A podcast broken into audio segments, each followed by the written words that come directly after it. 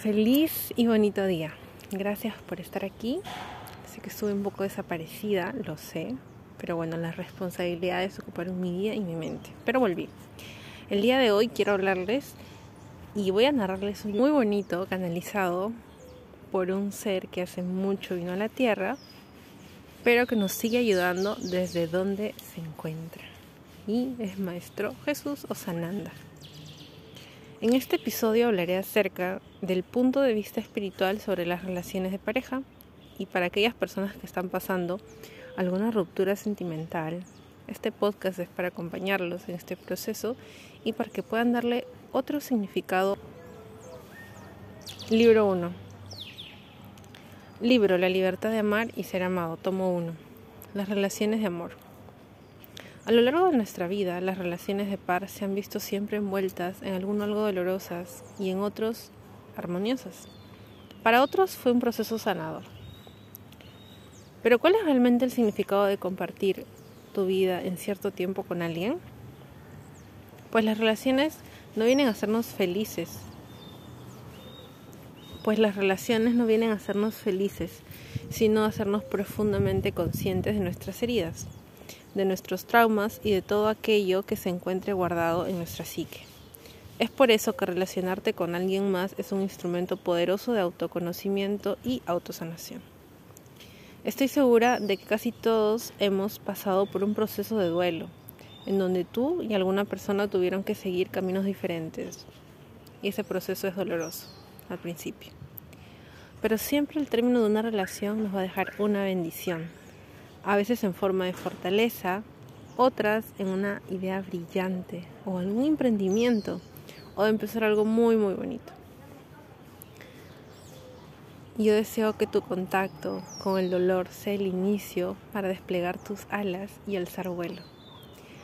Ahí empieza tu renacer, donde conviertes el duelo en arte, en belleza y en bendición para los demás. Entonces podrás armonizar y continuar en paz cuando los caminos se hayan bifurcado. A continuación tenemos un ejercicio práctico para el término de una relación. Número uno, perdonar. Pero ¿qué es realmente perdonar? Perdonar viene de per, de permitir que la energía del amor domine la situación, para que la rabia y el resentimiento podamos dejarlo a un lado y permitir que sea Dios que extienda su amor y nos libere de todo eso que nos hace sufrir. Y donar, donar amor. Disolver. Número dos, disolver. Disuelve con la luz eterna del Padre toda confusión, toda duda que aceche tu corazón. Y deja entrar el amor, deja entrar a la luz y a la dicha y a la gracia de nuestro Creador. La duda de no ser suficiente, la duda de que no hay recursos, la idea de sentirte culpable. La duda de no ser suficiente, la duda de si haber cometido o no algún error, la duda de si tomaste una buena decisión. Recuerda que tu Padre Celestial desea darte todo a manos llenas. Número 3. Bendecir. Bendice la situación y descurre el velo del engaño. Y para esto puedes repetir. Hoy tengo en mí eterna gratitud por mi hermano y por su camino, porque reconozco que también estuve ahí y que también errores cometí. Por eso olvido y dejo ir. El acto más grande de agradecer a Dios es amar a sus hijos sin importar qué ocurrió. Pues ¿cómo se llama el hijo de tu padre? Tu hermano. Pues es ahí donde está el sendero. Es contemplar al hermano como tu padre lo hace, con amor. Ahora vamos al capítulo o el tomo número 2.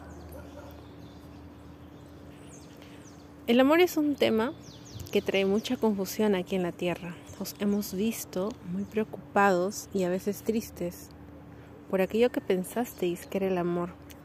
Pero amados míos, ¿habéis visto alguna vez alguna mujer recibiendo a su hijo por primera vez triste o confundida? Cuando una madre recibe a su hijo, lo único que puede habitar en ella es dicha y gracia y mucha alegría. Y es algo que podemos ver si le tocara a dicha mujer ver partir a su hijo, pues el espacio que le quedará solo será sanado en el amor. Pero yo os digo que si el amor que llamas trae tristeza a tu vida, entonces no es amor, es alguna otra emoción que habitó ahí y necesitabas llenarla con alguna relación, persona o actividad, como comer, comprar, trabajar. Esa acción que tapa esa emoción que no quieres sentir. Porque cuando sale va a estallar y no sabrás controlarla, pero deja que salga, déjala salir, déjala ir. Te ha dejado una gran lección y aprendiste de ella. Si lágrimas corren por tus mejillas es porque ya quería irse de tu cuerpo. Así que libérala. Es momento de hacerla consciente. Y escribo estas líneas en el regocijo y el júbilo de mi amor. No saben cuánto amor tengo hacia la tierra y cuánto me alegra saber que me puedo comunicar con ustedes por este medio, que sé que llegará a muchas más personas por medio de este hermoso canal. Y ya explico. Título El poder del amor. Acompañado de una canción El poder del amor de Ricardo Arjona. Hemos confundido mucho el amor con la posesión, con los celos, con el sentido de pertenencia, pero nada más lejos de la realidad. Pues así como Dios o la divinidad o el Padre me envía a la tierra por su eterno amor, así pues es esto. Él les mostró con hechos su amor y me envió. Y yo fui uno más, el verbo que habitó en la carne, y por el Espíritu Santo me guió hasta ustedes, hacia mi misión de despertar y mostrar el camino. Es como caminar con una antorcha en medio de la oscuridad y con mi antorcha encender el de los demás. Así pues me presenté aquí y sigo con mi energía crística, sanadora y potente. Solo tienen que repetir mi nombre y ahí estaré. Pueden repetir estas palabras. Jesús, en ti confío, y en tu luz y en la luz de nuestro Padre tengo fe. Ayúdame a recordar mi origen, ayúdame a encender mi luz y a participar de este hermoso despertar aquí en la tierra. Jesús enciende mi luz y mi corazón y que el amor de mi corazón contagie el corazón de los demás, como lo hiciste tú en la tierra.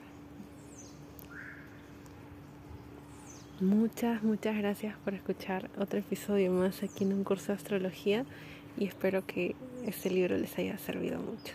Nos vemos en el siguiente capítulo.